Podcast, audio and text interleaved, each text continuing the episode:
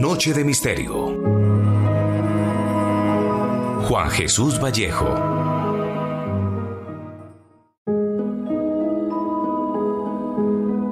En la década de los 80, en Brasil, en la desembocadura del río Amazonas, en la isla de Colares, centenares de personas afirmaron haber sido atacados por extrañas luces que surcaban el cielo. No tenían más de dos metros de diámetro, se acercaban a la gente, los paralizaban y luego muchos de ellos, al ser analizados por diferentes médicos, daban como resultado el que el número de glóbulos rojos en su sangre era muy pequeño. Los llamaron las luces chupa chupa. Y esto fue algo que tal conmoción provocó en Brasil que el mismísimo ejército brasileño intervino en una famosa operación que se llamó Operación Prato. A la cabeza de ella el coronel Holanda Lima. Los archivos son públicos, aunque yo soy de los que piensa que realmente no se ha hecho público todo lo que tiene el ejército brasileño, ya que hay muchos testimonios de que incluso se llegaron a grabar ovnis, estas extrañas luces.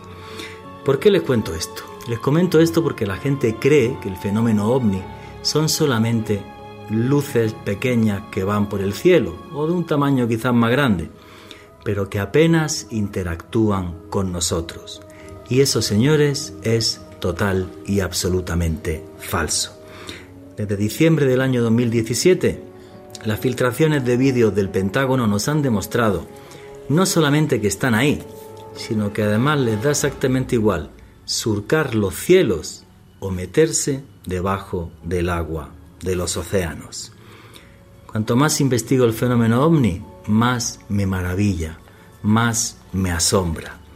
Y he de decir, y creo que lo he comentado muchas veces ya en este programa, que aunque cada vez tengo más datos, cada vez sé menos sobre las intenciones de estas naves de otros mundos que visitan nuestro planeta. No hay nada que me fascine más que ser investigador de campo y que haber tenido la suerte de estar en muchos de estos lugares investigando este tipo de fenómenos. Dentro de muy poquito me iré para el Amazonas a investigar aquí en Colombia, en Leticia, este tipo de fenómenos, algo que jamás había hecho ningún investigador del mundo. Y si voy al Amazonas, porque tengo aquí un amigo que os voy a presentar ahora, que es el que se ha venido para acá impulsando esta expedición loca. Una expedición de la que dentro de unas semanas también os daremos información acá. Este programa en el fondo es la preparatoria de esa expedición. Una charla entre amigos que llevamos un montón de años investigando el fenómeno ovni. Buenas noches, noctámbulos. Mi nombre es Juan Jesús Vallejo, los que queréis seguirme en redes sociales, mi Twitter es arroba Juan G. Vallejo, Juan J. E. Vallejo. En Instagram y en Facebook, Juan Jesús Vallejo. Y esto que están escuchando, señores, es Noche de Misterio. Y aquí lo que hacemos en Caracol en este programa es periodismo de misterio. Nosotros os ponemos los hechos encima de la mesa y vosotros decidís qué hay detrás y qué no.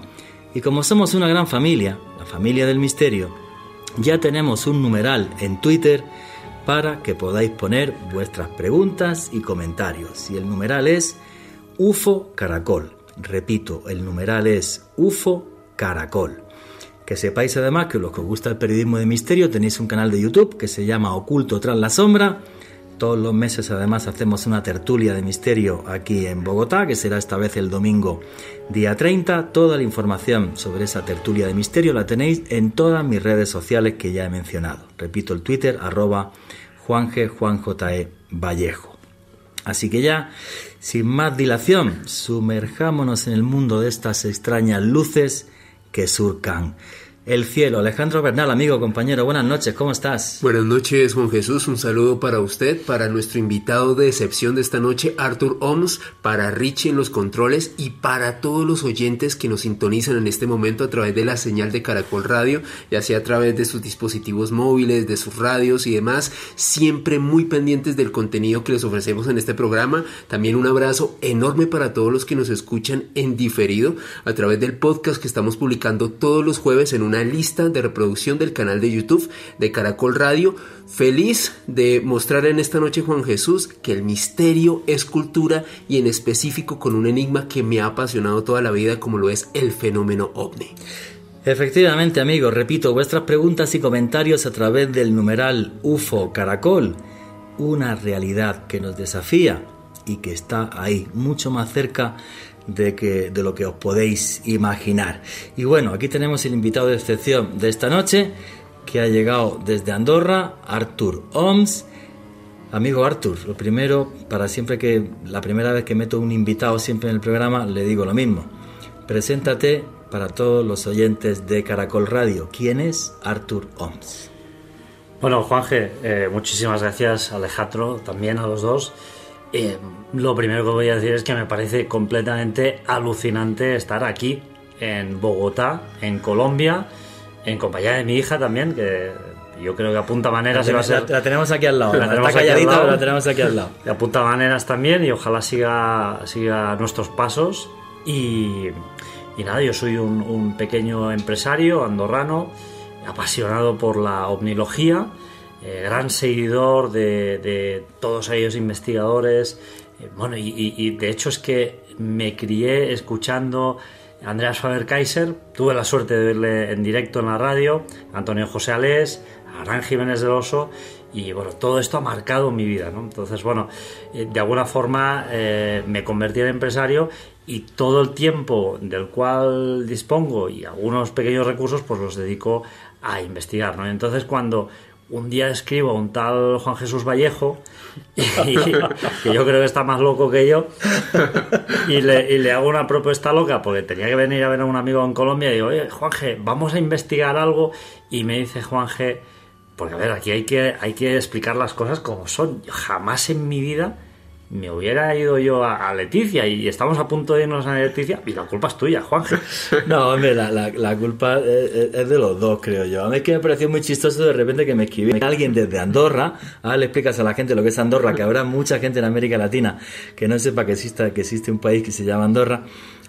Cuando me escribiste, creo que fue por redes sociales o algo así y tal, sí. eh, que, que, tenías un podcast en Andorra, yo dije, bueno, pues venga, pues que me entreviste y ya. Resulta que teníamos amigos en común, como es el periodista brasileño eh, Pablo Yarrubia, y entonces pues dije, no, pues, pues, pues, pues, genial que me entrevistes y tal, y cuando me comentaste la locura de que querías ir a la selva amazónica, pues yo lo que te dije es, oye, pues en Leticia yo sé que hay un montón de casos de ovni, pero nunca, jamás nadie ha conseguido, por desgracia, la financiación como para poder ir a Leticia, estar una semana, irnos a lugares muy, muy apartados y poder investigar, eh, bueno, pues todas las cosas que han estado eh, sucediendo allí durante décadas y que tienen que ver, y por eso hice la introducción así, desde mi punto de vista, con los fenómenos que sucedieron en la isla de Colares.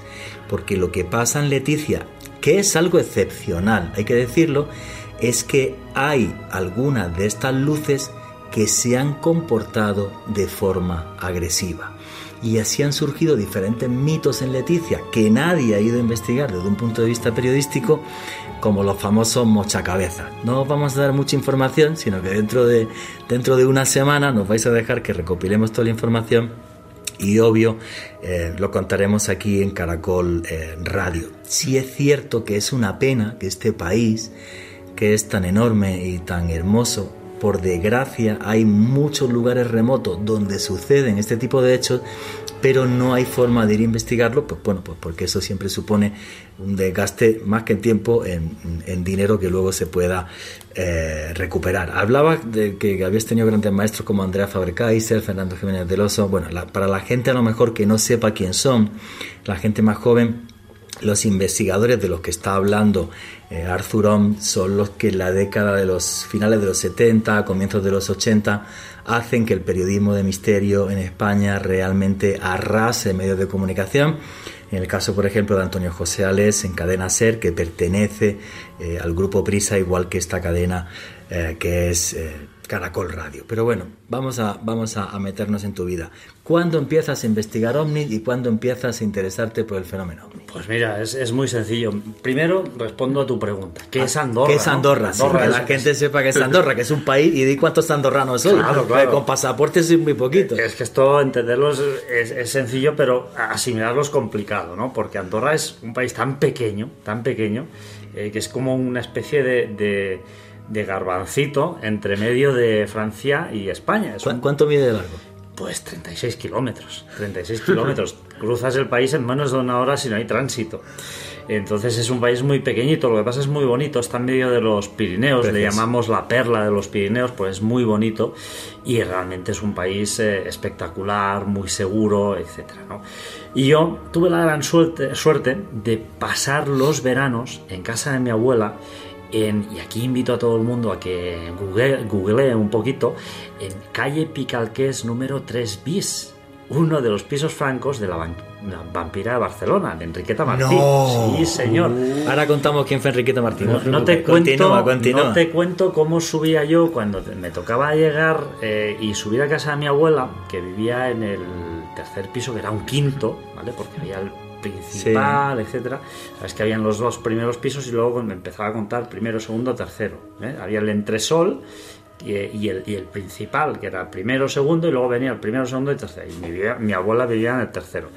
Y en el entresol, Enriqueta había tenido un, un piso franco en el cual eh, descubrieron una pared con un doble fondo ll- llena de vísceras, etcétera, etcétera. ¿no? Y mi abuela había vivido allí. En Barcelona, en Exactamente, y era un piso muy antiguo y yo, pues hombre, eh, cuando dormía, pues me acurrucaba debajo de las sábanas porque mi abuela dormía en la habitación de al lado y se ponía, vamos, es- esto era eh, innegociable, pues escuchaba tanto a Andrés Fabergaiser como a Antonio José Alés y claro, eh, explicaban las historias, pues tú imagínate, un niño con mi edad, eh, yo tapado hasta, hasta bueno, tapado y, y no sé cómo no me tapaba más, porque no había más manta, ¿no? Pero pasaba unas noches de miedo, pero al mismo tiempo fascinación, ¿no? Como aquello de cuando ves a aquella montaña rusa enorme y dices, no quiero tirarme por ahí porque me da miedo, pero wow, qué chulo, ¿no? La gente bien que se lo pasa, ¿no? Y al final eh, me atreví, me subí a la montaña rusa y empecé a investigar eh, todo esto, ¿no? Y bueno, la cuestión es que desde, desde muy pronta edad, desde los, podríamos decir que desde los 5 o 6 años, me he interesado sobre mm, no solo el tema ovni, sino todos los temas paranormales, paraufológicos, etcétera, ¿no? Y entonces, bueno, eh, eh, sí que es cierto, me ha llamado mucho más el tema ovni, ¿por qué? Porque al final, cuando estás en Andorra y te vas solo a la montaña, como yo me voy muchas veces, y miras al cielo y, y es que es imposible que ahí arriba, en Estemos esa inmensidad, no haya nadie más. Sí. Qué maravilla. Bueno, pues Enriqueta Martí era una señora, básicamente, que eh, secuestraba niños, los asesinaba, eh, le sacaba la grasa y demás, y hacía una serie de, de- de ungüentos que le vendía a la alta alcurnia de Barcelona, a la alta alcurnia catalana, prometiéndole que con esos ungüentos pues podrían tener una vida mucho más longeva y mejor. Tuve una historia que un día, mira, un día la podíamos contar, la historia Para de los tísicos, exactamente. Sí, sí, los tísicos. y la gente que tenía tuberculosis, efe- efectivamente. Es una historia realmente aterradora, la de Enriqueta, la de Enriqueta Martí. Bueno, vamos a empezar a meternos eh, en materia con todas las cuestiones del fenómeno ovni. Y antes de empezar el programa, pues estuvimos hablando eh, contigo que has tenido la suerte de poder investigar algunos casos que tienen que ver con abducidos. Sí. Y me comentabas un caso en Andorra que estuviste siguiendo eh, mucho tiempo. Sí, mira, con, con Ferran Prat hace 14 años que hacemos un programa en directo en, en Andorra. Y, ¿Cómo se llama? Porque si la gente quiere escuchar se, el se llama. Sabiens, se llama Sabiens. Sabiens. Y entonces, bueno, es un programa en el cual yo participo, ¿eh? no, no en todos los programas, pero en bastantes. Y, em, y paralelamente Ferran empezó a montar un congreso que se llama Sabiens y un día en una de las conferencias pues empezamos a preguntar ahí a las personas si había habido alguien que, que hubiera sido abducido. Y entonces sí, una persona que levantó la mano y yo pues cuando acabó el congreso pues lo fui a ver y estuve charlando con él y me explicó eh, toda su experiencia. Esta persona es un empleado de la municipalidad de, de una de, los, eh, de las parroquias de, de Andorra, se llama Escaldes, y es un empleado municipal, ¿no? una persona pues, normal, como tú, como yo, como cualquiera de nosotros, y me explicó su experiencia. Él había sido eh, abducido, eso me explicó, me explicó que él había sido eh, llevado en el interior de una, de una nave espacial, cual pues, unos seres le habían hecho eh, voltear parte de los Pirineos y algunas valles de, de Andorra, y él incluso me llegó a describir la cabina donde él había estado. Oye, una cosa, ¿cómo fue esa abducción? ¿En medio de la nada se paró el tiempo? ¿O iba solo por la calle? ¿O fue una visita de dormitorio y fue de noche? Una visita de dormitorio. Una visita. Una abstracción desde su habitación, directamente. Él de repente ve como se lo llevan de su habitación y él eh, se encuentra en una, en una especie de nave espacial eh, con una vidriera enorme en la parte frontal y dos sillas, dos sillas en la cual en una iba él y en la otra silla iba otro ser. Y ahí pues le- estos seres le dan una vuelta por, por los Pirineos y por partes de valles de Andorra. ¿Cómo te describe este ser? ¿Alto, bajo, grande, con Pues- los ojos enormes? ¿Cómo te lo describe? Ahora mismo no lo recuerdo porque eh, lo tengo en mis anotaciones, pero él, si no recuerdo mal, lo describo como un gris. Ah, o sea, como un gris. pequeñito, ojo ojos grande, almendrados, cabeza muy grande. almendrada, etcétera, etcétera, una huevada. Y él lo describe así. Entonces, bueno, esta es una, es una de las eh, experiencias que pude, que pude eh, de alguna forma recabar. Y él incluso llega a afirmarme que le llegaron a realizar alguna prueba médica. Ok. O sea, eh, prácticamente es una, eh, una abducción de manual, podríamos decir. Sí. ¿no? ¿Cómo sabe y cómo está convencido este testigo y cómo te convenciste tú de que no es un tipo de sueño muy extraño o algo así? Bueno, yo este, este, este señor hace bastantes años que lo conozco.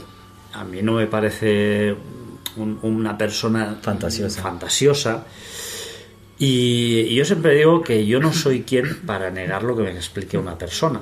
¿No? Entonces, eh, bueno, entonces a partir de aquí, mira, tengo un, un- recuerdo una entrevista em, que hice al editor de Eduardo Pons Prades, el, el- el- el- el el que escribió el mensaje de otros mundos, y él me decía, entonces yo le pregunté, porque claro, Eduardo Pons Prades era un escritor prolífico Eso, del planeta. ¿Y, y, y por qué ese libro es tan, importa, es tan Claro, importante? te explico por qué. Porque él escribía libros de historia y era una persona muy reputada con la historia. Y va a ver a su editor y le dice, oye, mira, te tengo que decir que tengo que escribir un libro porque me han venido unos seres de otro planeta y me han dado un mensaje. Entonces yo en esta entrevista, que es una entrevista que otros medios no han podido, no han podido obtener y yo sí que la pude obtener, explicaremos otro día, ¿no? A base de... de, de- Insistencia. o insistencia y un poquito de, de JB De whisky, de whisky. ¿eh? entonces sí que eh, hablamos hablamos con su editor y él me dice yo le pregunté oye ¿y tú crees que Eduardo Pons Prades era franco cuando te explicó esto?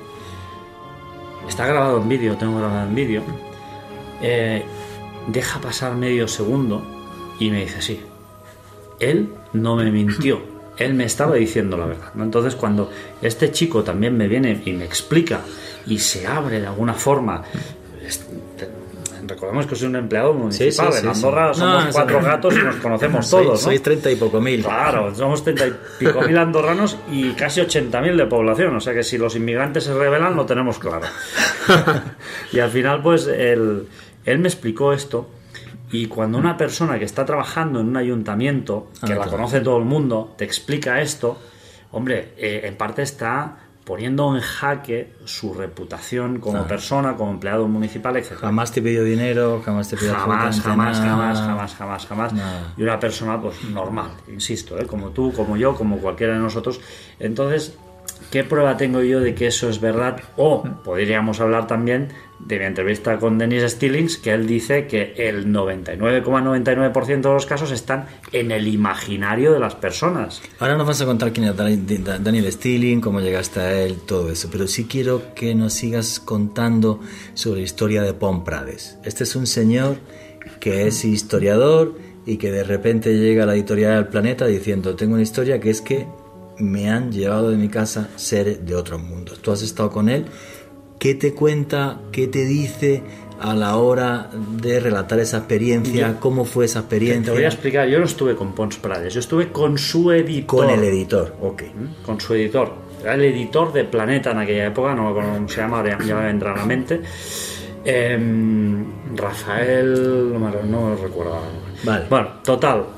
Yo fíjate, si me llego a, a sumerger en el asunto, que agarro el coche y me voy a Castell, cerquita, muy cerquita de donde él eh, bueno, muy cerquita no, me fui al lugar exacto en esa curva y ese camino donde él relata, y tengo la, ahí la fotografía que sale en su libro, me llegué allí para tocar, yo siempre eh, me agacho, toco el suelo, intento estar, toco la, la, tierra, intento estar en contacto con el medio, porque aunque parezca mentira, los lugares, si, si no solo te Em, los observas, sino tienes un cierto contacto con ellos, te explican cosas, ¿no? O eres capaz de percibir ciertas cosas, no sé cómo explicarlo.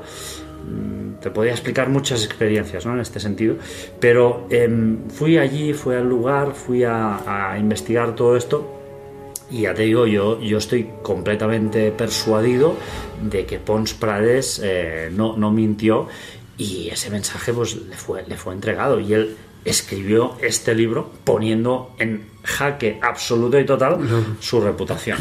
¿Y qué es lo que cuenta en el libro? Bueno, él cuenta en el libro que unos seres en ese lugar eh, le explican que el ser humano tiene que cambiar, tiene que cambiar porque si no, todo lo que es eh, la civilización actual va a ir encaminada a una autodestrucción. Entonces que tenemos que ser mucho más respetuosos con el planeta, etcétera, etcétera. Y este es el mensaje, ese mensaje que le entregan a, a, Pons Prades, que de hecho eh, Iker Jiménez hizo un, programa no hace mucho, en el cual pues, estuvo, dedicado justamente completamente a, esta figura, a la figura de Pons Prades, sobre, sobre este libro. Mira, eso es un tema, nos, queda un minutito básicamente para terminar este bloque, pero sí me gustaría arrancar el siguiente bloque con esto. ¿Por qué siempre que hay casos de abducción, por qué siempre que aparecen este tipo de personajes, siempre hay un mensaje en plan mesiánico. El mundo se va a terminar, a los seres humanos, que fíjate que esto, y cuando lo digo, ya verás en el numeral UFO Caracol, vas a ver que la gente se revela contra esto. Perdón. Es como que no les gusta o para mucha gente es un tema que le quita credibilidad, aunque desde mi punto de vista y no sé por qué es parte del fenómeno. O sea, que ni yo mismo lo entiendo. Pero sí es verdad que incluso aquí en Colombia, perdón, en la zona de, del Zarzal Valle, que es donde es el caso de aparición de humanoides más importante en la década eh, pasada, más importante a nivel mundial, allí sucede exactamente igual. Al final estos seres se ponen a dar siempre un mensaje de que el mundo se va a destruir de que si no cambiamos nos vamos al carajo y es una, una cosa que yo realmente no entiendo. Si es que la gente que llevamos muchos años investigando esto del fenómeno ovni y me imagino que igual vosotros que sois eh, aficionados a este tipo de temas, al final siempre la pregunta es la misma. ¿Esto que viene aquí tiene algún tipo de intención, una intencionalidad? ¿Están aquí por algo? ¿O vienen como el que viene a ver una pecera en un, en un zoológico y nos ven como los peces y, poco más. Yo creo que esa es la clave de la cuestión.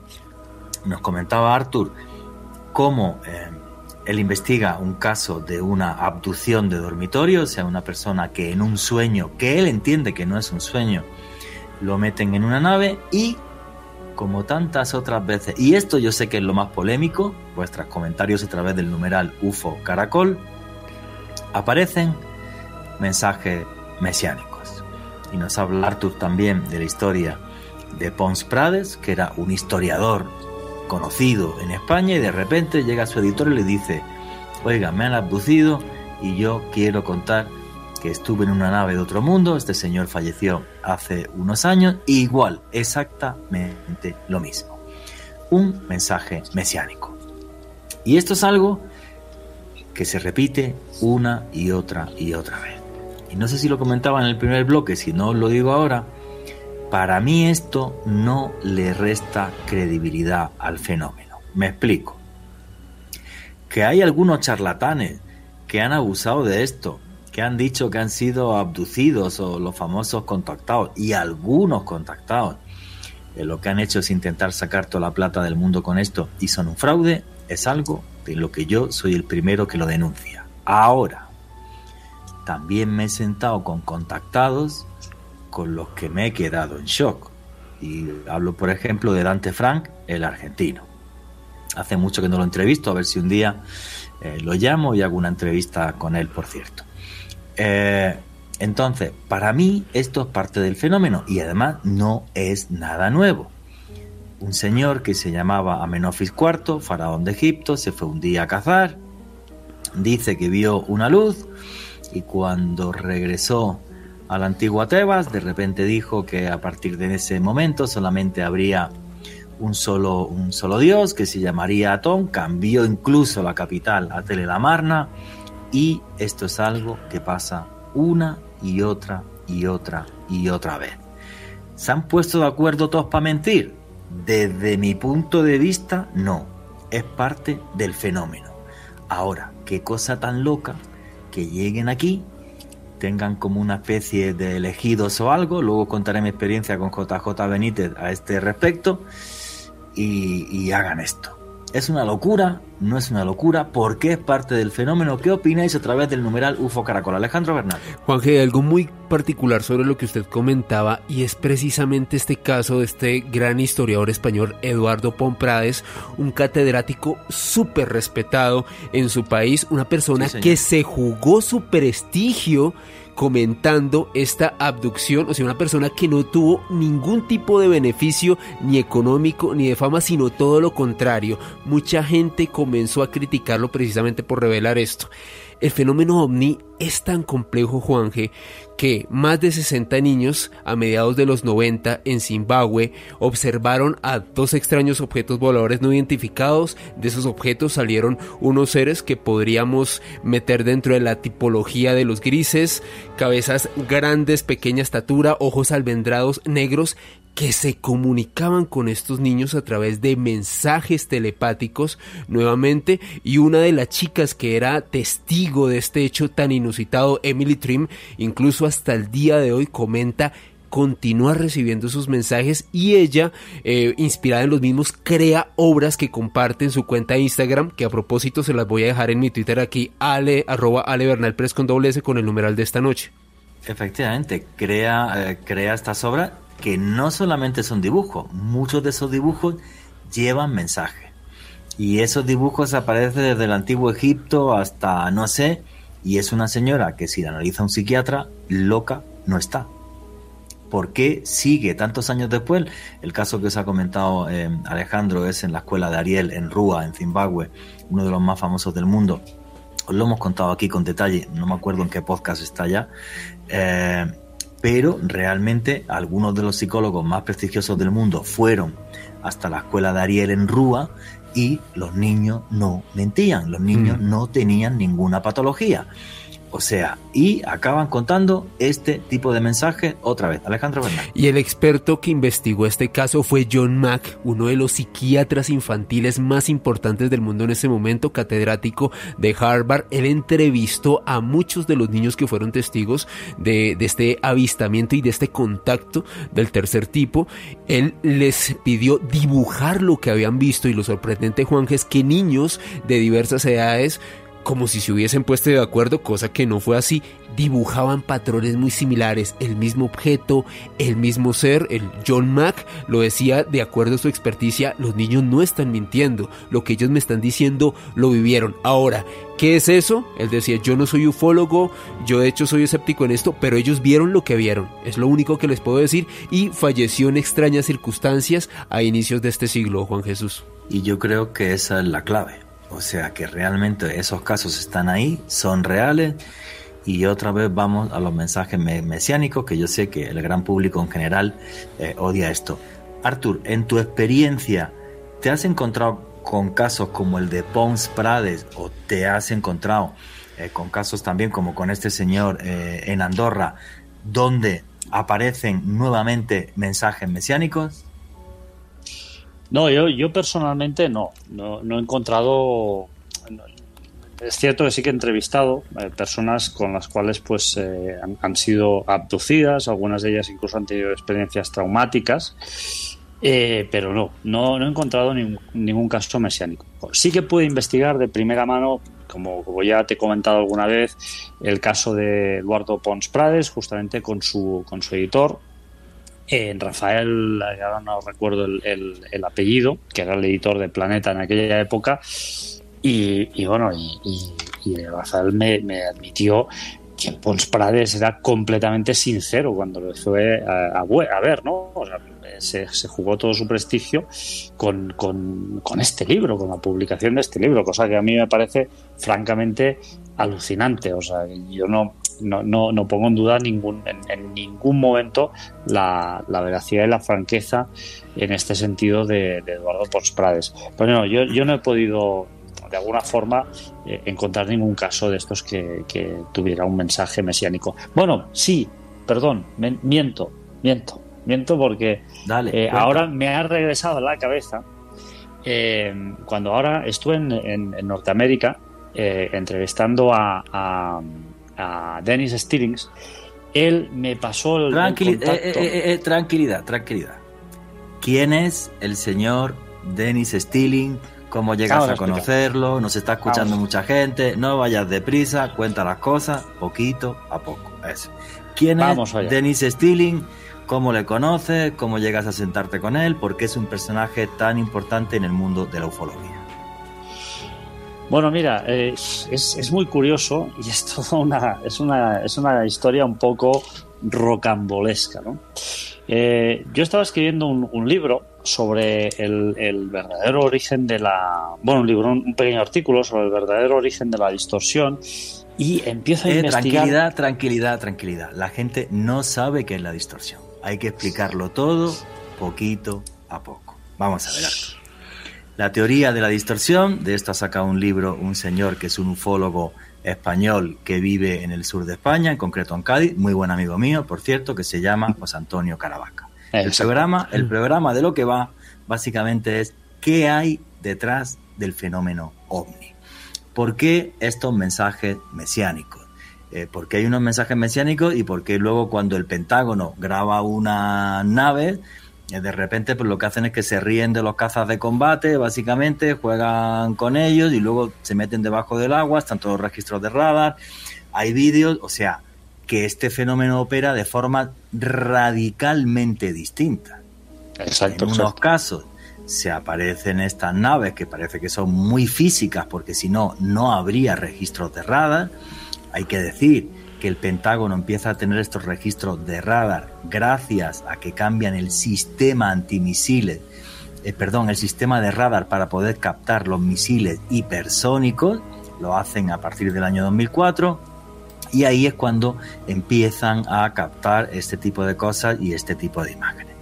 Entonces, unos operan de una forma muy distinta a otros, o sea, lo que cuenta Pons Prades o este caso que tú investigaste en Andorra o cuando yo me siento con un contactado como Dante Frank o ahora os cuento más casos si queréis que yo he investigado donde sucede esto, este tipo de, mensajes mesiánicos, eh, que para mí son parte del fenómeno, pero bueno, tú estabas investigando una cosa que, gracias al señor José Antonio Caravaca, ufólogo de España, se llama la teoría de la distorsión. Antes de que hable Daniel Stilling y tal, expliquemos qué es la teoría de la distorsión. Pues bueno, yo eh, leo que José Antonio Caravaca ha sacado un libro evidentemente lo compro, lo compro como todos los libros de, Caravaca, puesto que me parecen muy interesantes y un investigador muy, muy riguroso y muy serio, Entonces, bueno, al cual además pues eh, admiro. Em, empiezo a leer el libro y, me doy cuenta que muchos de los conceptos que, utiliza Caravaca pues ya se han ido eh, repitiendo en muchos autores. Empiezo a investigar, a investigar y eh, la teoría de, la distorsión consiste, consiste muy sencillamente Vamos a explicarlo muy, muy, muy sencillamente, ¿eh? porque es, un poco más compleja. En que el experimentador del fenómeno ovni, el testigo, em, el testigo puede tener un agente externo. Bueno, hay, varios inputs ¿eh? en la teoría de la, de la, distorsión. Un agente externo que incida en, eh, en ese pensamiento, en esa experiencia.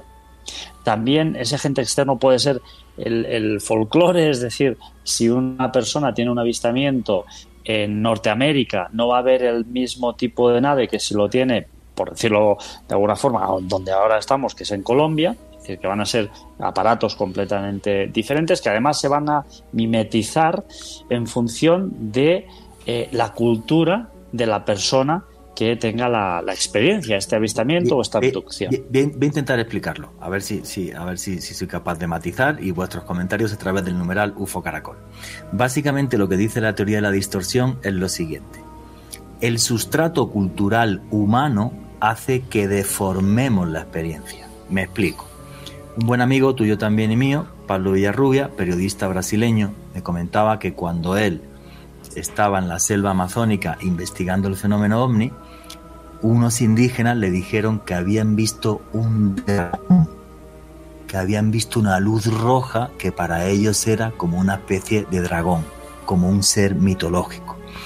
Si alguien en Estados Unidos ha visto Star Trek, Star Wars y todas las películas que hay de cruzar galaxias, su mente va a distorsionar el fenómeno y lo va a interpretar como una nave de chapa y tornillo que llega aquí en plan Star Trek y, y, aterriza. O sea, que el fenómeno, aun siendo similar, se interpreta de diferente forma. Y es más, hablo de casos, por ejemplo, en España, en Talavera la Real, en una base militar, cuando se le dispara a un supuesto ser de otro mundo y además algunos de los que disparan caen incluso enfermos y dicen que ven un ser que eh, va como en cruz, eh, levitando eh, hacia, hacia ellos. Y esta gente, yo no he entrevistado a ninguno, pero sí tengo periodistas, amigos que los han entrevistado. Esta gente no miente, aquello fue un archivo militar y un caso tremendo donde hubo disparos. O sea, a lo mejor ellos lo que vieron no era exactamente eso, pero su mente lo que hizo es decir, intentar comprenderlo que es pura y dura psicología.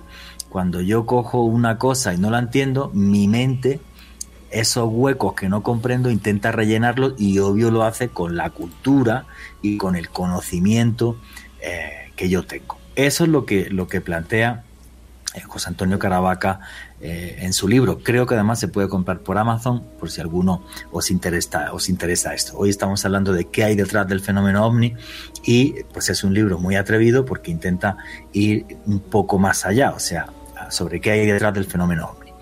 Tú estabas investigando esto, eh, te lees el libro de Caravaca, ves el tema de la teoría de, de, la distorsión y lo que te das cuenta es que hay otros autores que ya nos han estado hablando de esto, que el sustrato cultural hace que tú interpretes las cosas muy de una forma muy diferente. Es más, insultos en arroba Juan G. Vallejo, Juan J. de Vallejo, la aparición de la Virgen de Fátima en Portugal es una aparición mariana, igual que un día haremos un programa de apariciones marianas, pero si me toca hablar de esa, pues y alguien googlea y pone los y busca los dibujos originales de lo que sucedió, o sea, los primeros dibujos que hacen los niños, pues la Virgen es un poco extraña, porque lleva una falda como corta y una especie de aureola en la cabeza y no tiene pelo, y una especie de traje como acolchado. Es una Virgen muy rara. Ahora, tres niños de muy escasa cultura en una zona de Portugal tienen una experiencia eh, súper extraña donde aparece una luz y un ser y para ellos lo sobrenatural es la Virgen, no es un extraterrestre. Perdón que lo cuente así, insultos arroba Juan Vallejo. Luego si queréis pongo en mi Twitter eh, los dibujos para que los veáis y los juzguéis eh, vosotros mismos, pero creo que es un caso que explica muy bien esta eh, teoría de la distorsión que José Antonio Caravaca ha puesto en su libro. Bueno, pues te pones a investigar y das con un señor que es Daniel Stilling. ¿Quién es Daniel Stilling?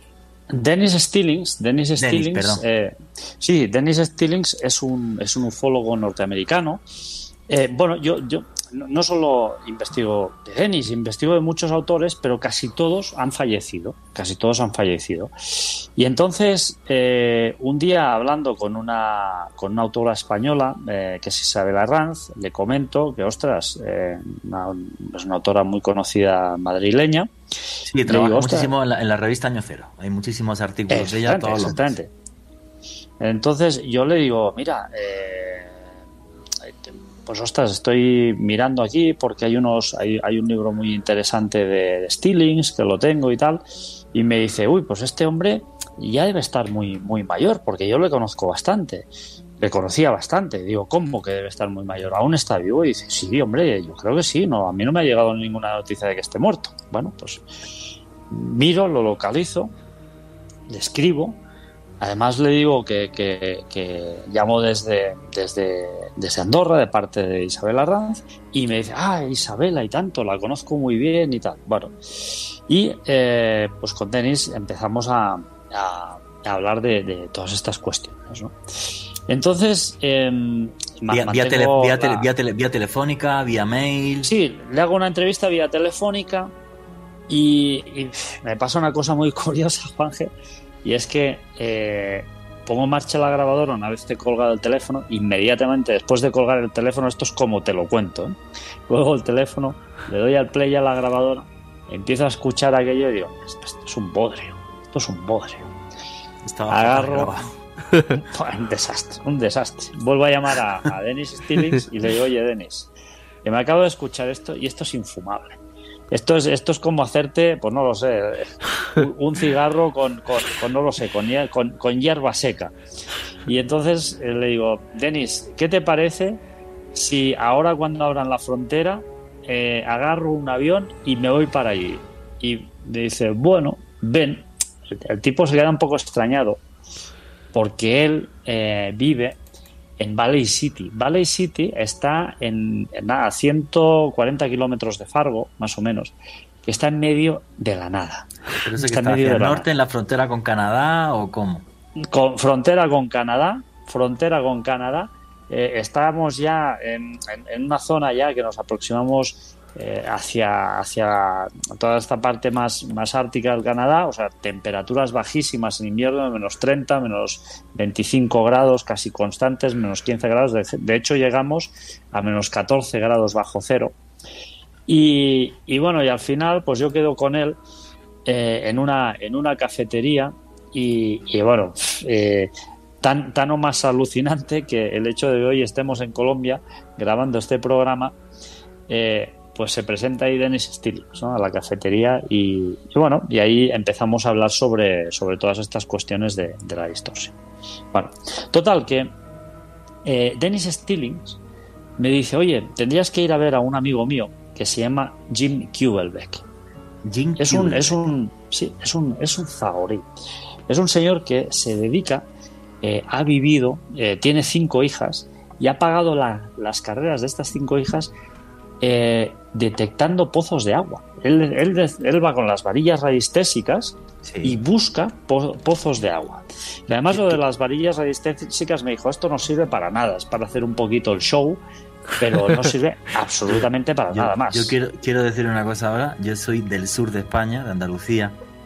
El tema de los zahoríes es muy, muy de la península ibérica, quedan poquitos, pero quedan algunos y buenos. Yo tengo un tío que tiene varias fincas en el sur de España, que estamos muy cerca de África, tenemos un problema con el tema del agua eh, importante. Y hay un señor eh, al que llama mi tío cada vez que necesita agua y no falla una. Y mi tío me dice, me importa un carajo lo que me digan los ingenieros, el tal, ese que llego a este señor, le pago, hago el agujero y tengo agua. Pero, pero perdona, que cuando le dice hacer el agujero, no es que le dice aquí hay agua. Te dice, está a 15 metros y van a salirte 3 litros por segundo. Eso lo hace con una varilla y luego el final lo hace con un péndulo. Le pega un golpecito al péndulo y según los vaivenes que da, si da 10 vaivenes, a 10 metros. Y, según lo fuerte que sean los vaivenes, tiene más litros o menos litros. Bueno, pues no falla. Llámenme loco, insultos a Juan Vallejo, pero mi tío lo hace yo he visto eh, muy, muy fácil, bueno, muy fácil, requiere un poquito de entrenamiento, pues yo sé manejar las varillas de Zahorí y en un plato de televisión en España, título Curiosidad, con los ojos vendados, encontré un cubo de agua. Y no tengo ningún tipo de superpoder ni de absolutamente nada. Con Paco Pérez Avellán, que en paz descanse. Con él fue. Así que, bueno, te dice que vayas a ver a este señor. ¿Por qué? Hablando de la teoría de la distorsión. Bueno, porque él, entre otras cosas, eh, me quiere explicar eh, cómo llega él a ser Zahorí. La historia es muy curiosa es muy curiosa. Y, bueno, y aparte, pues él ha tenido una experiencia con, unos avistamientos ovni, que él pues decide eh, relatarme, eh, yo lo pincho un poquito y al final él accede a, explicarme la, historia. Dice, oye, te lo voy a explicar.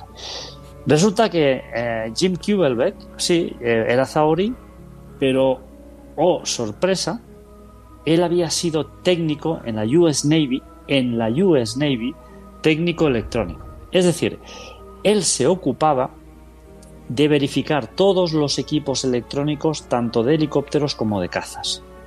Increíble, increíble. Y entonces ahí ya se me ponen los ojos como platos y digo, a ver qué me va a explicar James, Jim Kubelbeck.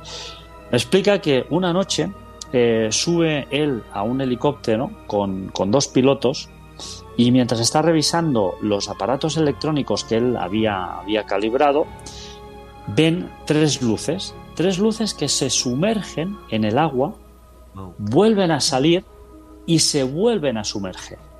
Se vuelven a sumerger. ¿Qué es lo que pasa con estas luces? Eh, en ese momento, tanto los dos pilotos como él ven las luces. Y todo se queda ahí. Al cabo de unos años, eh, Jim Kubelbeck decide, eh, bueno, entre medio pasa otra cosa muy interesante que es ahí donde, donde te voy a explicar, él empieza a recibir una especie de mensajes telepáticos que le dicen que él, como él era técnico electrónico, que él tenía que fabricar una máquina, una, un aparato que iba a proporcionar energía gratuita a la humanidad. Él me dice que no lo consigue. O sea, y ahí tenemos ese mensaje, mm, quizá no tan mesíago, pero sí en, no en su, en su forma, pero sí en su contenido, porque de alguna forma está, fíjate, estrechamente relacionado, porque cuando tú agarras todos los mensajes estos que, se llegan a entregar, era una, cosa, era, una, cosa, para cambiar la humanidad, un mensaje para construir, exactamente, para, cambiar la humanidad, para construir un aparato que hiciera, que hiciera, ¿qué has dicho? Energía libre y gratuita para todo el mundo y limpia, y limpia, y limpia. no lo consigue. estábamos hablando de la teoría de la distorsión, cómo nuestra mente, nuestro sustrato cultural hace que eh, distorsionemos y adaptemos nuestra experiencia con este tipo de nave. En el caso que nos estaba contando Arthur Oms de John, John Kubelbeck, hablo inglés fatal, lo siento, eh, nos relata que es curioso porque ese señor es un técnico electrónico y el mensaje que recibe no es tienes que salvar al mundo porque tenemos que ser buenos y cuidar a los animales, sino te voy a mandar unos planos a tu mente con, la, con los que vas a cambiar la humanidad y vas a solucionar el problema de energía. ¿Y qué te cuenta el señor Kubelbeck sobre todo esto, como que intentó hacerlo, que tenía... Cuéntame esa historia. Sí, sí, sí, intentó hacerlo, incluso eh, pude llegar a, ver alguna maqueta em, y pasa algo muy curioso. Pasa algo muy curioso porque la vida de Jim cambia a raíz de este avistamiento en este helicóptero. ¿Qué sucede ahí? Suceden dos cosas. La primera, que él empieza a recibir estos mensajes telepáticos y la segunda cosa que sucede, que es muy bestia, que esto a mí me dejó impresionado, eh, y si quieres luego te contaré una cosa más que, él, que él le sucedió también, pues es, es una otra anécdota también bastante impresionante. Tranquilo, tú cuenta, ¿qué tiempo? Eh, le sucede lo siguiente. Él, al cabo de unos años, decide volver a contactar a los dos pilotos que van en el helicóptero. Wow y hace una labor de investigación brutal y al final encuentra los dos pilotos. Uno, desgraciadamente, había fallecido y el otro continuaba vivo. Entonces, él consigue contactar con el piloto que continuaba vivo y habla con él. Y le dice, oye, ya sé que no volvimos a hablar nunca más de esta cuestión, pero ¿tú recuerdas ese vuelo y lo que vimos?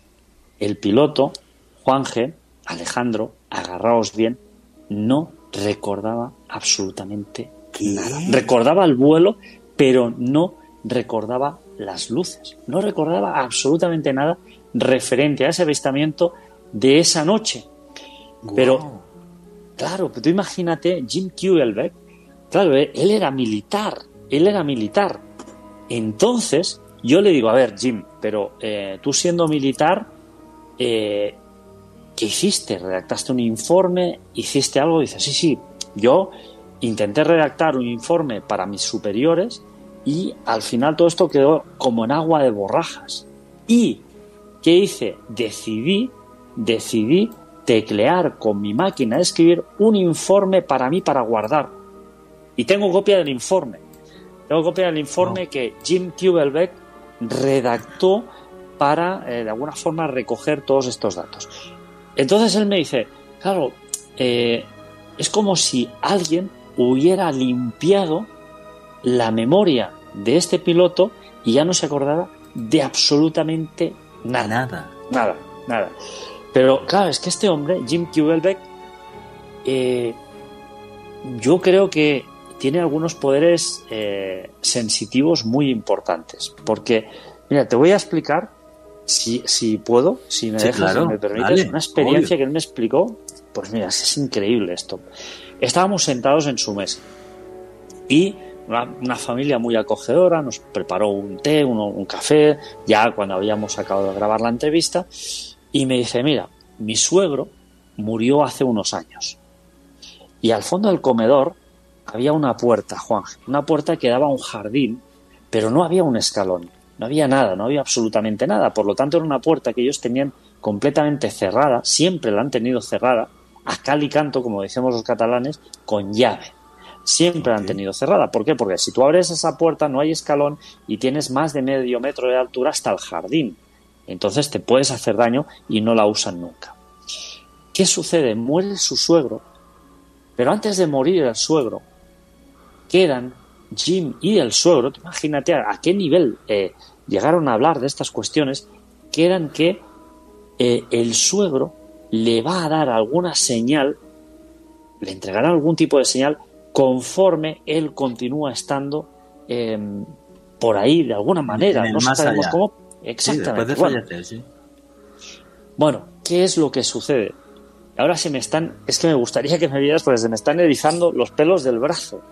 Eh, ¿Y qué pasa? Dice, mira, estábamos, tal como te lo digo, Arturo, estábamos aquí con mi esposa eh, pusimos la mesa y pusimos los platos para comer y de repente yo le digo a mi suegro, digo si él está aquí presente.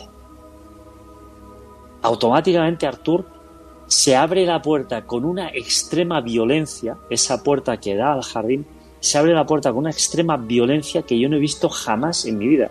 Esa puerta, Artur, estaba cerrada con llave, llevaba años cerrada con llave esa puerta se abrió con una violencia tal que dio un portazo enorme, enorme.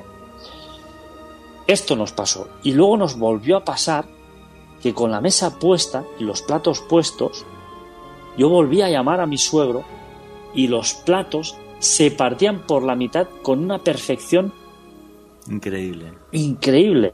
Y le digo, bueno, eh, ¿tienes algún plato? Por supuesto que tengo algún plato. Y me enseñó dos platos que se habían partido por el centro, pero se llegaron a partir tres platos por el centro cuando él llamaba a su suegro. Pero la experiencia más bestia que él me explica es que un día llega su hija, estamos hablando de Dakota del Norte, eh, siempre si miramos los, los noticieros de, de, las televisiones norteamericanas, veremos a veces que hay grandes choques de 15, 30, 100 vehículos en autovías y esto casi siempre se produce en Dakota del Norte por esas tormentas tan bestias. Bien, pues la hija de Jim estaba en casa y le dije, mira papá, me tengo que ir, me tengo que regresar a mi casa porque mañana tengo una reunión muy importante y, tengo que regresarme ya porque el tiempo va a empeorar. Y la madre le dice, no, no, no te vayas porque el tiempo es muy, muy malo y van a dar tormenta de nieve. Y al final eh, la hija decide irse contra los consejos de tanto su madre como su padre.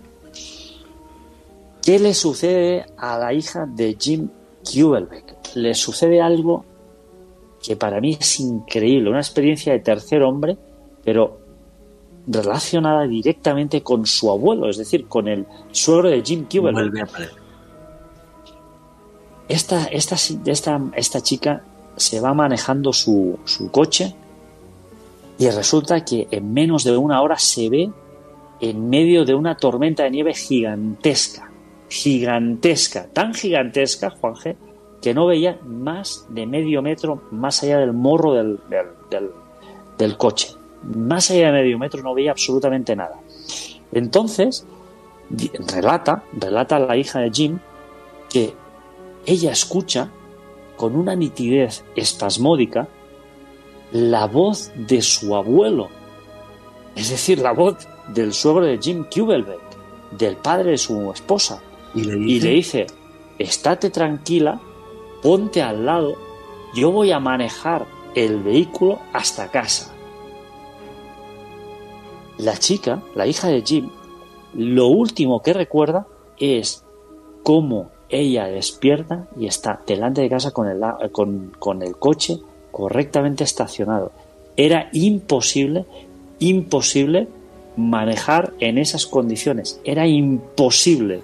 Eh, era imposible. Pero entonces, al contarme esta historia, no sé si lo estás defendiendo o no, lo que, lo que pones encima de la mesa es la posibilidad de que un encuentro ovni muy importante como el que tuvo el señor Kubelbeck sea capaz de modificar nuestra mente ya no solamente esta teoría de la distorsión, que según la cultura que tienes y los conocimientos lo veas de una forma o de otra, sino que eso llega a lo más profundo de nuestra mente y te modifica de por vida? Yo estoy completamente eh, convencido de que sí, de que esto te modifica de, por vida. Algunas personas las marca de una forma muy positiva y otras personas las marca de una forma muy negativa. Pero lo que sí que yo tengo muy claro, Juanje, es que esta chica estuvo en medio de una tormenta gigantesca, o sea, gigantesca, de proporciones prácticamente bíblicas, podríamos decir. Y, esta chica salió indemne y llegó conduciendo a su casa. O sea, eh, a mí me parece una experiencia, aparte de preciosa, ¿no? Porque eh, es tu abuelo quien te salva la, la vida, pues a la par eh, muy mística y a la par podríamos decir que por muy increíble que suene, la chica está viva. Y entonces, el, ufólogo importantísimo al que vas a entrevistar te refiere al señor Kubelbeck porque él tiene la idea de que efectivamente no solamente eh, esto lo interpretas según lo que hay en tu cabeza, sino que eso se penetra en tu mente, o sea, queda ahí y, puede modificar, iba a decir tu comportamiento, ¿no? O sea, puede, puede modificar, perdón, tus capacidades mentales, o sea, hacer que de repente tengas percepción. Bueno, yo un día hablando con Enrique de Vicente, que fue director de Año Cero muchísimos años, me comentaba que él conocía algún caso, por ejemplo, de encuentros eh, de ovnis eh, así muy cercanos, del tercer tipo, eh, donde una persona que estaba enferma de repente sanaba, por ejemplo. Cosas así. O sea, que realmente es como, ya, pero entonces, esto no podría ser que esta gente son crononautas, viajeros del tiempo, y entonces de repente les interesa que alguien viva la hija de Jim Kubelbeck y son capaces de regresar y hacerse pasar como seres de otro mundo, que es más fácil, y decir, no queremos que muera, porque a lo mejor el tataranieto de esa señora es el nuevo presidente de los Estados Unidos y resulta que salva a la humanidad. ¿Podría ser esto o estoy diciendo una locura? Alejandro, Arturo, ver lo que queráis. Juan G, a mí me parece muy interesante precisamente este relato de Arthur y creo que va muy de la mano con testimonios de contactados que hemos podido investigar a lo largo de los años Juan Jesús y que incluso hemos traído no solamente en este espacio, sino en otros, de personas que son profundamente afectadas tras no solamente tener un avistamiento ovni, sino quizás un contacto del tercer tipo, es como si la vida cambiara de una manera profunda para estas personas sin ir muy lejos. Y Juan lo sabe, aquí en Colombia tenemos uno de los casos de tercer tipo más impactantes, el de los humanoides de Guasimal. Sucedió hace, hace menos de, de, una década aquí en nuestro país, un caso impresionante. Diciembre, diciembre del año 2012, para ser exacto. Exactamente. Y tomando un antecedente histórico, tenemos, ah, y al menos eh, me gustaría que Juanje o Arthur me corrigieran, un caso de una persona que se acercó a un ovni y falleció en extrañas circunstancias tras aproximar el mismo, que es Arcesio Bermúdez en 1969. O sea, estamos hablando de hechos fehacientes donde las personas ven un cambio latente en sus vidas. Juanje recordará, Juanje pudo investigar en persona el caso de Zarzal, muchos eh, de, de los labriegos que él pudo entrevistar gente totalmente humilde, gente que ni siquiera estaba enterada del fenómeno ovni, ni mucho menos. Describieron realmente de una manera muy impactante a estos seres, hacían un extraño ruido y demás. Alguna incluso, y, recuerdo mucho Juan Jesús que usted eh, lo comentaba, una de ellas comentó que uno de estos seres incluso le llegó a ver cierto aspecto reptil que ya nos meteríamos en otra. Eso, espérate que eh, la, estás liando, espérate, espérate. Voy, a intentar, voy a intentar reconducir un poco esto. Vamos a ver. Casos que yo he investigado. La escala Girona, dos policías locales, de repente una noche, que no es que vieran el ovni así de sí, sino que es que la gente del pueblo empieza a ver una bola de luz enorme encima de la, de la ciudad es un pueblito pequeño, costero, muy lindo, por cierto. Y eh, además, hay un momento incluso juraría que se fue un poco hasta la luz de la ciudad, hubo problemas, la gente se puso muy nerviosa, llama a todo el mundo a la policía local y la policía local manda una patrulla a que siga esta esfera de luz. Y estos señores, yo entrevisté a uno, uno de ellos había fallecido ya, el que yo entrevisté ya ha fallecido también, van en el coche de policía hasta que dicen que esta luz se para justo encima de un poste de electricidad. Es más, yo fui hace, madre mía, de como 16 o 17 años y todavía estaba la huella circular del objeto. Eh, entonces, estos dos policías hay un momento en el que salen del coche y dicen que cuando salen del coche de la esfera de luz sale un ser de como unos tres metros hacia ellos. Momento en el que uno de ellos, el que ya había fallecido, no pude entrevistar, se echa mano a la pistola. En ese momento aquella esfera da un fogonazo y este señor perdió parcialmente la visión de un ojo del fogonazo. De esto había un informe médico y de esto había un parte policial. Bueno, pues este señor que quedaba vivo, fuera de cámara, se negó delante de cámara a contármelo, me dijo, Juanje, lo peor no es eso. Dice, lo peor es que muchas noches me llaman. Me llaman y me insisten en que vuelva al sitio donde tuvimos el contacto. Dice, me muero de miedo, se lo digo a mi mujer y no salgo de la cama eh, ni loco. O sea, como si su mente hubiera quedado afectada por esto. ¿Es su gestión o es otra cosa? Vuestras opiniones a través del numeral UFO Caracol.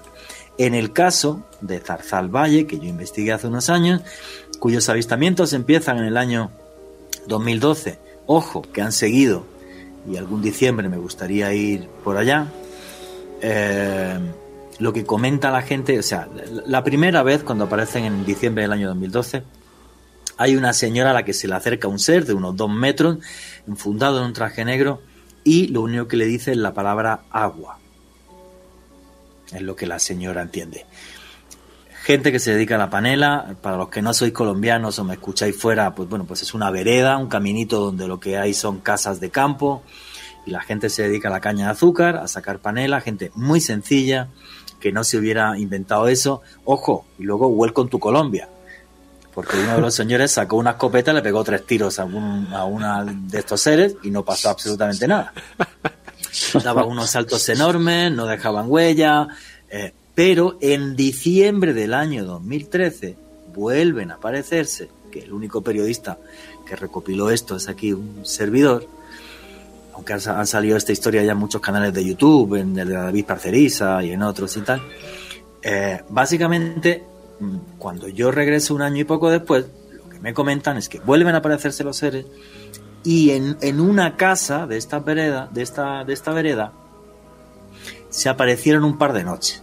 Y uno de los testigos va hasta allí a ver si se aparecen, me relata el caso con todo lujo de detalle, me, cuenta que además lo que más le impactó, dice que aparecen tres seres, que lo que más le impactó es que cuando se acercan 6 metros, 5 metros, algo así, decían que no dejaban que se acercaran más eh, las personas a ellos, em, le comenta al testigo principal, había tres personas fuera, le dice, y la señora que está en la casa que salga, que no les vamos a hacer nada mal. Había una persona que estaba dentro de la casa leyendo la Biblia muerta de miedo.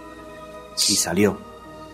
Y entonces ahí sí, y este señor, que es un señor que se dedica a la panela, el tío más tranquilo del mundo, me comenta que esos seres hablan con él durante un espacio enorme, como de prácticamente una hora, y le dicen que lo que vienen aquí a la tierra es para llevarse la semilla, para coger eh, animales, no, no especificó si los animales o el ADN de los animales, de la tierra y de las plantas y demás, porque nuestro mundo se va a terminar.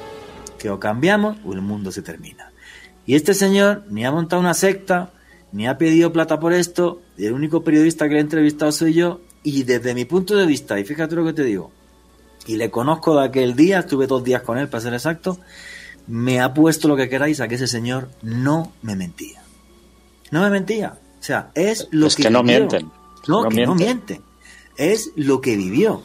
Ahora, si el programa y lo que estamos intentando hoy averiguar es qué hay detrás del fenómeno ovni y vuestras preguntas y opiniones a través del numeral UFO Caracol, madre mía, ¿qué es lo que hay? O sea, esta gente queda como afectada mentalmente, recibe eh, ese tipo de mensaje, no sé por qué ese señor y no un presidente de los Estados Unidos, que sería a lo mejor más efectivo. Tampoco lo sé, porque alguien dirá, no, pues que hablen con, no, sé, con el presidente de la Unión Europea. O, pues no lo sé, por qué les interesan un carajo a los políticos, les pasa como a mí, quizás. Eh, y se van a gente sencilla en medio de la nada y de repente empiezan a enviarle mensajes. Que yo no sé si esos mensajes lo que hacen es prácticamente enloquecerlos o esto es que tu mente no es capaz de asimilar lo que ha visto y empieza a inventarse una película, o no sé, pero es una cosa muy loca y no le resta, desde mi punto de vista, fiabilidad eh, al fenómeno. Oye, y cuando hablabas con esto, con el famosísimo Daniel Stilling, ¿qué te decía? Arthur. Bueno, eh, Dennis Stilling no ha cambiado eh, y me da una de cal y una de arena. Es decir, eh, explico rápidamente lo que dice Dennis Stillings. Dennis Stillings, por eso justamente voy a parar a, él leyendo la, obra de, Caravaca, porque él dice que todo lo que experimenta el, perceptor, el testimonio, la persona que tiene el avistamiento, la abducción, etcétera, etcétera, todo está en el interior de su mente. Tanto es así, Dennis Stillings eh, es, doctor. Em, él tuvo un, centro em, de rehabilitación para ayudar a este tipo de personas con, con eh, experiencias traumáticas. Eh, un hospital que se llama Five Mountains. Él escribió o redactó una revista que se llamaba Arcaeus, que hablaba de estas cuestiones también. Y él dice que todo esto está en la mente de las personas. Pero fíjate, Juanje, que por una parte nos dice que está en la mente de las personas y por otra parte yo le pregunto, oye, pero Denis, ¿tú no crees que, que, haya otros seres en esta galaxia? Dice, sí, sí, no solo no creo eso, sino que además creo que el ser humano y ahí es donde me da, la de arena, somos el fruto de una creación con un medio de computación cuántica o similar. Es decir, que hay un diseño inteligente por parte de no sabemos quién ni qué, pero hay un diseño inteligente detrás del ser humano, algo relacionado con la computación eh, pues no sé, cuántica o bueno, una sí, o una computación mucho que más en otro sitio que ni siquiera que ni siquiera cuántica. O sea, vamos a ver. Exactamente. Lo que defiende, lo que lo que defiende el señor Dennis Stilling es que nos han creado una especie de superdioses, no a nosotros, a todo el universo. Entiendo. Y que esta especie y que esta especie de superdioses extraterrestres de vez en cuando lo que hacen es básicamente mandarnos un mensaje telepático y por eso lo que se ven son luces, ni siquiera es una nave. Aunque esto Claro. estaría en contra de las investigaciones del Pentágono. Eh, cuidado con esto, ¿vale? O sea que tampoco es tan que tampoco es tan eh, eh, es tan sencillo. Eh, bueno, el que habló de esto es uno de los mejores científicos del mundo que se llama Michio Kaku. Michio Kaku, eh, un científico, un físico famosísimo norteamericano, lo que habla es de que el universo es el, el hardware, o sea, el computador, pero el software, que es lo importante, no lo vemos. Y ese software es el creador del universo en el que estamos. Ahora, ¿qué vaina hay detrás de esto? ¿Cómo es esa inteligencia? En el caso de eh, Dennis Stilling, bueno, pues es curioso que un señor que ha entrevistado a tantísimos eh, abducidos y personas que han tenido encuentros del tercer tipo, llegue a afirmar que lo que hace esto es una especie de superdioses que nos mandan a través del software del universo, le mandan mensajes a personas en el fondo, que esto es lo heavy, que son elegidas. Yo tengo que decir que esto es una cosa que a mí siempre me echó para atrás, esto de los elegidos. ¿Por qué? Porque yo creo que todos somos elegidos. Y cada uno en su vida es un ser humano maravilloso que aunque no pueda cambiar el mundo, puede cambiar la esfera que le rodea y que vivamos en un mundo mucho mejor. Eso es lo que, lo que siempre he defendido. Y al principio del programa os comentaba que os contaría mi experiencia con JJ Benítez.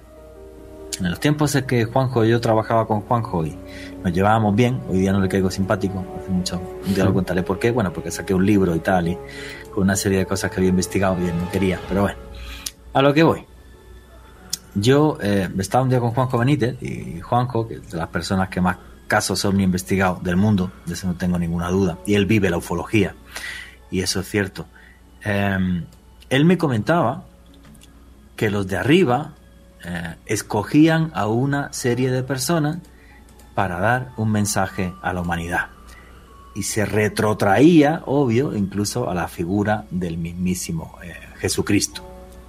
No quiero insultar ni molestar a ningún cristiano ni ningún católico y tal, pero por el tema de que Jesucristo decía que, su, que el Padre le hablaba y que le daba una serie de mensajes y tal, y bla, bla. Y Juanjo, obvio, Juanjo Benítez, pues hablaba de esto con total naturalidad. Una tarde tomando un gin tonic en un pub en la ciudad de Granada, me comentó esta historia que a mí me sorprendió. Obvio, en ese saco de elegidos, y aunque no nos diéramos cuenta, él decía, pues estaba él y estaba yo, que estaba ya muy metido en, investigación de este tipo de temas. Y bueno, sí es cierto que me oyen X miles de personas.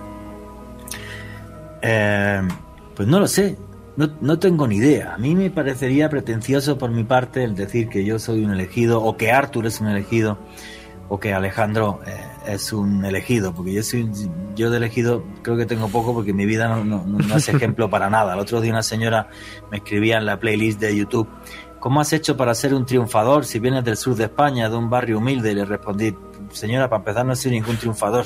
Llego a fin de mes bien justito y me ha arruinado tres veces y soy un loco, ¿vale? Pero no, no, sé vivir sin esto, o sea, creo que no soy ningún triunfador ni un ejemplo para absolutamente nadie. Pero, eh, no sé, lo opina JJ Benítez, lo opina el señor Daniel Stilling, lo, lo opina otra gente, es una opinión que me parece respetable, a mí me sigue pareciendo que falla el tema de esto es así, ¿vale? O sea, puede haber una serie de personas que elijan para transmitir un mensaje, pero luego se le aparecen delante de un destructor nuclear y todo esto, y hay registros de radar y esa nave es muy física. Si es un software, es un poco raro. O a lo mejor la solución es una mezcla de las dos cosas. Hay una parte que puede ser naves que vengan de estos superdioses y que de vez en cuando elijan a alguien para darle un mensaje eso sin pensar o sin poner encima de la mesa que es que a lo mejor son diferentes superdioses, unos que son buenos y otros que son malos. No tengo absolutamente ni idea. Son todo hipótesis, pero sí me parece bonito un programa como el de hoy, que no sé la audiencia que tendrá o no, porque es un programa a la antigua usanza de la ufología, que a mí me encanta, ¿vale? Porque en el fondo es como si estuvierais una, escuchando una charla entre Artur, Ale y yo, eh, tomándonos un café o dos cervezas en cualquier restaurante de Bogotá. Alejandro Fernández. Juan G., eh, precisamente sobre esta teoría de Dennis Stillings, uno de los ufólogos más importantes en los Estados Unidos, eh, que pues él la enmarca mucho dentro de la realidad ovni como algo que nace de la mente de la persona que está atestiguando el fenómeno. yo me atrevería a decir que también hoy en día hay una parte muy importante y es sobre la realidad física estos objetos y para ello me remito a un artículo que de hecho fue publicado a mediados del año pasado en New York Times que hace eco de unas declaraciones de un astrofísico excontratista de la NASA Eric W. Davis, quien comentaba haber estado estudiando metamateriales, es decir, fragmentos que dejaban estos ovnis, estos objetos voladores no identificados de manera física. De hecho, Eric W. Davis en este mismo artículo comentaba haberse reunido de manera privada con miembros del Senado de los Estados Unidos y decía unas declaraciones muy interesantes Juan G. Arthur y oyentes. Él llegó a afirmar que esta tecnología era imposible de replicar para él, o sea, un hombre estudioso que a propósito estaba rodeado de grandes científicos y astrofísicos, gente que conoce mucho de tecnología y de nuevos avances y llegó a decir incluso que estos metamateriales superaban a nuestra tecnología actual no solamente en décadas, quizás también en siglos, Juan Jesús. No solamente eso, en, en ese artículo del New York Times, el señor Davis decía que con la ciencia actual no se podían replicar ese tipo de materiales, que los estaban investigando. Eh, eh, además, el, multimillonario, eh, el señor Bigelow, que tiene, es el dueño de Bigelow Aerospace, otro contratista de NASA, ya dijo hace unos años en un programa de televisión que para buscar mm, seres de otros mundos no había que salir fuera de la Tierra, que estaban aquí. La presentadora le dijo, fue un programa de la CBS, Sí, sí, sí. Le dijo que, oiga, van a decir que está usted loco, y el tipo dijo, me da exactamente igual. Y posterior a esto, meses posterior, fueron las famosas filtraciones del Pentágono, y es que en Bigelow Aerospace se están investigando ese tipo de metamateriales. Entonces, esto entraría total y absolutamente en contradicción con lo otro, pero nosotros os tenemos que decir todos, todos los datos, todos los hechos. Y los hechos, como digo siempre, que aquí esto es un programa de periodismo, son los que son. ¿A qué conclusión llegáis? Intentaremos al final del programa, cada uno, Artur, Alejandro y yo, dar la suya. Alejandro. Juan G., estas declaraciones de Robert Bigelow salió en uno de los programas más vistos de la televisión de los Estados Unidos, 60 minutos, 60 minutes, en la CBS. Eh, literalmente los medios en este país quedaron sorprendidos que un ex contratista de la NASA llegaba a decir, bueno, si ustedes quieren investigar extraterrestres, no hay necesidad de mirar al espacio, tenemos que investigar en nuestro planeta. Artur, ¿y cómo nos, cómo nos comemos esto? Porque yo, lo tengo... que, están investigando metamateriales y además New York Times, que no lo ha publicado el, el fanzine de mi prima. Y CBS. Claro, claro. Mm. Claro, no, yo, yo estoy plenamente yo estoy plenamente de acuerdo en esto, ¿no?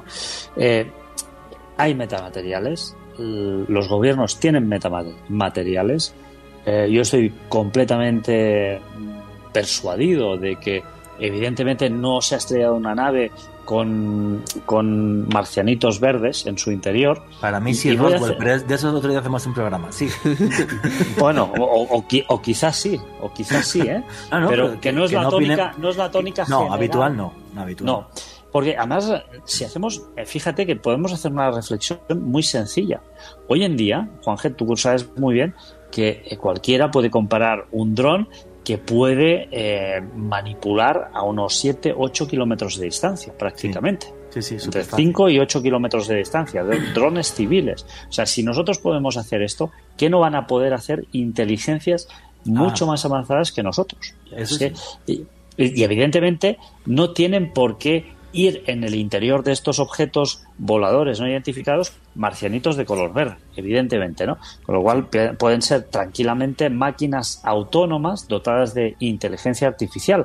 Otra cosa que a mí eh, me arranca una sonrisa es cuando me dicen, no, no, pero es que no se han encontrado metamateriales procedentes de eh, otros eh, planetas, de otras civilizaciones, de otras galaxias, porque porque no, no, no, se tienen estos materiales. Y yo le pregunto, bueno, tío, pero a ver, ¿tú qué te piensas? ¿Que, vas a encontrar con estos metamateriales un microchip eh, al estilo de los que imprimimos los humanos. No, es que no tiene nada que ver. A lo mejor seguramente eh, una pieza que nosotros podemos considerar que es un, no lo sé, eh, una pues especie de mineral, resulta que es un metamaterial. Como si, le, como si le dieras un iPhone a un señor que vive en la edad de piedra ni más no ni entiende exactamente. absolutamente nada. Y nosotros nos pasaría igual.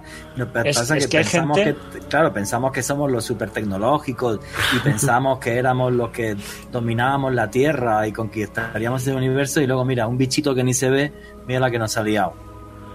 Es que hay gente, Juanje, que yo quiero, creo que para que eh, para que asuman que hay metamateriales van a querer que ponga Made in Venus o Made in Júpiter. bueno, es que, hay gente que realmente, yo digo, ostras, pero, pero bueno. Y luego hay Juanje y otra cosa, eh, y Alejandro, que no sé si os pasa a vosotros, pero hay ciertos avances tecnológicos que no se han podido. Sí que es cierto que hay una explicación oficial, pero si rascas un poquito más, la explicación oficial te deja una cierta insatisfacción. ¿no? Hay ciertos avances que el ser humano ha logrado que bueno, esto más que avance huele a copia eh, descarada de una tecnología completamente existente. ¿Por qué? Porque se, inventa de, hoy para mañana y además mm, las bases de su invención tampoco están muy claras, con lo cual... Es en, eso que llaman ingeniería inversa, que hay alguna nave por ahí, alguna cosita, alguna cosita de vez en cuando saca. Ni más ni menos. Fíjate, yo, yo por ejemplo ahí, yo sí creo que tienen nave, Roswell seguro, eso lo tengo clarísimo, pero yo creo que seríamos como el Australopithecus con el, con el iPhone. creo que nos podríamos pegar décadas y décadas y décadas, es mi opinión, ¿eh?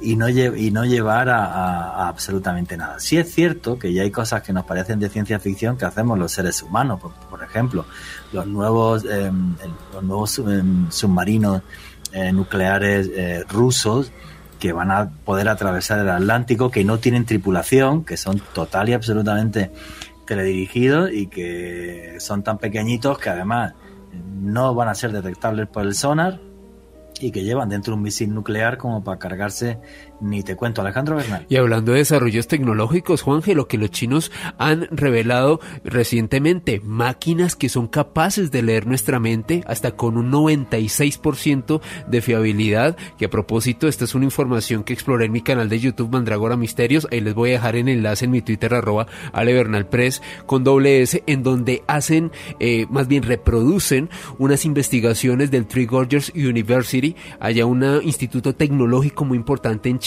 Juanje, después de utilizar unos sensores, unos electrodos en el cerebro y unos sensores en los brazos, unos trabajadores de una fábrica eran capaces de darles órdenes y de entrenar mentalmente a unos robots que en la medida en la que fueron eh, tomando esta experticia ya podían realizar estas acciones en cuestión de segundos. Eh, de acuerdo a, este artículo y a esta información que fue replicada por muchos medios a nivel internacional, eh, en China se plantea implementar de manera masiva esta tecnología en el lapso de un lustro y de hecho Juanje ya se está trabajando en una patente en la que ni siquiera se necesite electrodos, sino que directamente las mismas máquinas sean capaces de leer nuestra mente, algo que suena absolutamente distópico en nuestros días. Y lo que estaba diciendo Alejandro Bernal, o sea, fijaros qué tecnología, o sea, Qué cosa tan loca, o sea, que te pones un casco en el cerebro, llevas cinco robots al lado y le dices a uno, oye, pásame tú las botas y tú dame un saco de cemento que hay ahí y que voy a, trabajar. Pero además, sin tener que hablarles, ¿eh? Solamente a nivel mental. Y ya están trabajando en que además sean capaces de meterse dentro de nuestra mente. Y hay tecnología así que nos parece de ciencia ficción, desde el famoso chip de Elon Musk, que supuestamente es para un tema de salud, aunque DARPA, eh, la agencia de investigación avanzada del Pentágono, está investigando poner un chip en el cerebro de los soldados y que puedan comunicarse telepáticamente, además de corregir fallos, me explico, o sea, estoy apuntando con una escopeta para matar a un caballero y de repente pues resulta que tengo que mover el brazo un milímetro a la derecha y el chip lo hace lo hace eh, lo hace por mí. O sea una especie ya de mezcla entre hombre y cibor. Bueno incluso ayer por la mañana me estaba leyendo el, periódico La Prensa y ahora el ejército chino acaba de inventar un chaleco de una especie de escamas de no sé qué vaina de material que aguanta un disparo antitanque de un fusil antitanque a 15 metros, sí, a 15 metros. Y ya lo han probado y, hombre, te, pega un golpe muy importante y el señor queda muy dolorido, pero no se muere, ni penetra el chaleco. Entonces, cosas que son que nos parecen de ciencia ficción, o como estaba hablando antes Arthur Oms, que nos estaba diciendo, bueno, pues teledirigido, pues los nuevos, los nuevos, por ejemplo, submarinos rusos que van a poder, submarinos nucleares, que son muy pequeñitos, que van a ir teledirigidos, que no llevan, que no llevan eh, tripulación, pero que se plantan en la costa de Estados Unidos y te lanzan un misil nuclear capaz de destruir una gran ciudad. ¿Esto es ciencia ficción? No. Se está trabajando ya en los prototipos y están saliendo adelante. Entonces, claro, pues a lo mejor cuando empezamos a hablar de superdioses que crearon el universo y nos mandan un mensaje eh, telepático. ¿Y por qué no? Yo no me cierro a absolutamente nada. Y con tal cantidad de datos, posiblemente vosotros, los oyentes, los noctámbulos, tendréis ahora mismo el cacao mental que tenemos. Arturón, Alejandro Bernal y yo, que luego los voy a poner a prueba en el minuto final para que den sus conclusiones, porque hay que sacar unas conclusiones. Para eso nos pagan básicamente. Pero sí es muy difícil, es muy difícil, es muy complejo, los metamateriales están ahí, esos ovnis sólidos y totalmente eh, palpables eh, están ahí, a la vez que yo sí que creo que es cierta la experiencia tanto de los testigos que ha entrevistado Arthur Oms o los que he entrevistado yo. No me mentían y me jugaría eh, el cuello con eso. Alejandro, Arthur. Juan G, respecto a esa gran realidad, porque creo que lo que planteamos como subtexto en este programa, Juan G, es el fenómeno ovni no es simplemente un fenómeno, es una realidad, sea física, sea mental, pero estamos hablando de hechos concretos, de nombres, de personas que han estado afectadas, Juan G, y yo creo que sin lugar a dudas, en la medida en la que vaya pasando el tiempo, se vayan revelando más investigaciones, no solamente por parte del Pentágono, sino por parte de otros grupos que estén eh, atentos a esta temática. Vamos a ir desentrañando poco a poco más detalles sobre este gran enigma que comprenden los ovnis, Juanje. Pues sabes lo que opino yo, que no vamos a desentrañar nada. que dentro de 10 años volverá Arturo a Bogotá porque nos iremos a investigar un tema de ovnis a, no sé, en vez de Leticia... ¿A Nolaima? A la Paporis, o iremos a Nolaima, o iremos a a no sé, a no sé dónde de, de, de, Colombia o de Perú o de Brasil y seguiremos recopilando datos y seguiremos sin tener una conclusión tajante y clara. Fíjate lo digo, esa es mi opinión, pues porque llevo 25 años en esto, 25, 26 años dedicándome a esto y sigo siendo un mar de dudas y me parece genial un programa como el de hoy donde lo podemos compartir además con todos los, los noctámbulos. Arthur, porque tú tienes, tú tienes, lo tienes clarísimo que el, que el señor Delling Stirling es así, pero entonces a la vez hay metamateriales, pero es que son prototipos que son teledirigidos porque el software de repente le falla. Es que es muy complicado. Yo tengo muy claro, eh, Juan que desde hace unos cuantos años, eh, concretamente desde 2017, 2018, el gobierno norteamericano ya ha cambiado su pregunta. El, el gobierno norteamericano ya no se plantea eh, exactamente si los objetos voladores no identificados existen o no existen. Ah, la pregunta sí. ya no es esa. La pregunta ahora, hoy en día, es qué quieren estos objetos voladores no identificados. Juanje, están es penetrando. Claro, este, Juanje, están penetrando estos objetos voladores en, en lugares eh, de alta seguridad con, con, con una, eh, vamos, ese, sin ningún tipo de problema. pues volar encima del USS Nimitz que creo que tiene como 2.000 marinos, no creo que no creo que los sistemas de radar sean muy, muy amables. Eh, Alejandro Bernal. Juan G., y es que el Pentágono oficialmente a mediados del año pasado reveló un informe en donde destacaban eh, 144 casos que no tenían una explicación convencional. La verdad es que el Pentágono no se quiso mojar, como dirían ustedes eh, en España, no quisieron barajar de una manera fehaciente la hipótesis extraterrestre, sin embargo dicen no lo podemos explicar bajo la ciencia actual y en noviembre del año pasado crearon una nueva agencia de investigación oficial de ovnis por parte del gobierno de los Estados Unidos. Y cuidado con esto que me da mucho miedo porque a nivel geopolítico, como el el tema se siga poniendo tenso, le van a echar la culpa a China como ya insinuó Donald Trump. Que a mí me parece una barbaridad pues los chinos están ganando en la batalla tecnológica a los Estados Unidos. Todas las noticias que estamos teniendo en los últimos, no meses, años, eh, van por ahí, inteligencia artificial, computación cuántica, pero eh, claro, los chinos tampoco son Superman, que sacan aviones que vuelan sin alas, sin sistema de propulsión y sin absolutamente nada, que es lo que está filmado. O sea, realmente esto es eh, mucho, mucho más complejo. O sea, no sé, a mí, a mí es un fenómeno que me maravilla, que me, que me sorprende, que me fascina. No hay cosa más bonita que, que, ponerte delante de un testigo y, y, ver que hay gente sincera sin más. Estoy feliz de irme, de irme a Leticia ya mismo para poder hacer eso, para ir a un sitio donde no he investigado nadie, a la Amazonía colombiana, y, recopilar este tipo de, de, de testimonio, que creo que es lo que deberíamos hacer los periodistas y los investigadores, siempre y cuando la economía te lo permita, obvio, pero llegar a una conclusión tajante, el fenómeno es tan tremendamente complejo que es que no tengo ni idea. Y es más, ahora hemos estado acordando de, de un astrofísico muy conocido, un grandísimo ufólogo que es Jacques Vallée. Jacques Vallée lo que decía básicamente es que cuando llegan aquí y se le aparecen a alguien, están modificando el curso de la historia. Están modificando el tiempo, efectivamente.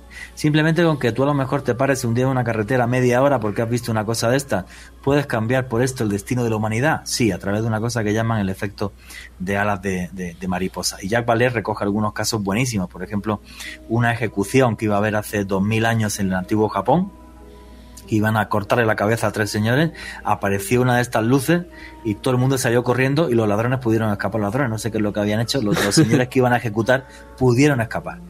cosas así que realmente nos hacen bueno, pues, pues, pues, pues ver este fenómeno como algo realmente fascinante con mil posibilidades. Nos faltan tres minutitos para terminar, señores. Entonces ya las conclusiones de cada uno. Artur Oms, tus conclusiones, tus redes sociales también para la gente que quiera seguirte. Yo, Juan bueno, en primer lugar, muchísimas gracias por, por invitarme a tu programa y segundo, pues yo creo que el fenómeno es real, es completamente tangible. Eso no quita de que haya ciertas experiencias que se desarrollen únicamente en la mente del perceptor, por supuesto, pero el fenómeno está ahí. Yo simplemente tengo una cuenta en Twitter con mi, con mi nombre, un canal de YouTube con mi nombre también, Artur Oms, y eh, en Evox me vais a encontrar como Misterios Universales. Muchísimas gracias, amigo. Alejandro Bernal, tus conclusiones, tu cierre y tus redes sociales. Juanje, un poco de la mano de lo que dije hace unos minutos, para mí ya los ovnis son una realidad, una realidad que se está investigando hoy en día desde diversas perspectivas. Hago eco de algo que decía Michio Kaku, quien participó en un congreso ovni en Barcelona hace unos años y lo crucificaron por eso y él comentó ante la opinión pública, ojo, el fenómeno ovni después de las investigaciones del Pentágono ya tiene otra connotación, tenemos que mirarlo desde otra perspectiva. Y Juan y si quieren conocer eh, una perspectiva sobre misterio y enigmas, los invito a conocer mi canal de YouTube Mandragora Misterios, en donde hago contenido de este tipo. Muchas gracias, Juanje. Muchísimas gracias a ti, Alejandro. Y bueno, mis conclusiones. Pues que creo que dentro de 10 años tendremos el mismo programa. Contaremos otros casos y otras historias que hayamos investigado en esta década, pero llegar a una conclusión clara, clara es muy difícil. Sí tengo claro que están ahí, sí tengo claro que se meten en la mente de muchas personas, no sé por qué, por qué escogen a alguien para darle algún tipo de mensaje. Ojo, un mensaje que muchas veces no tiene sentido. Que eso tampoco me asusta, porque es como si yo me ponga a hablar ahora mismo con un señor que está hablando en ruso y yo en español. Pues no nos entendemos. Pero el mensaje se, se, llega. Eso sí, llega distorsionado, complejo, llega que hace falta rehacerlo, pero el mensaje está a la vez que no tengo claro que esas naves que han filmado en el Pentágono son total y absolutamente reales. Cada vez más están aquí y me asusta que los contactados y mucha de esta gente tenga razón. Nos queda poquito porque somos tan brutos que vamos a acabar con nuestro planeta. Y nunca, nunca olviden que vivimos en un mundo mágico porque está repleto de misterio.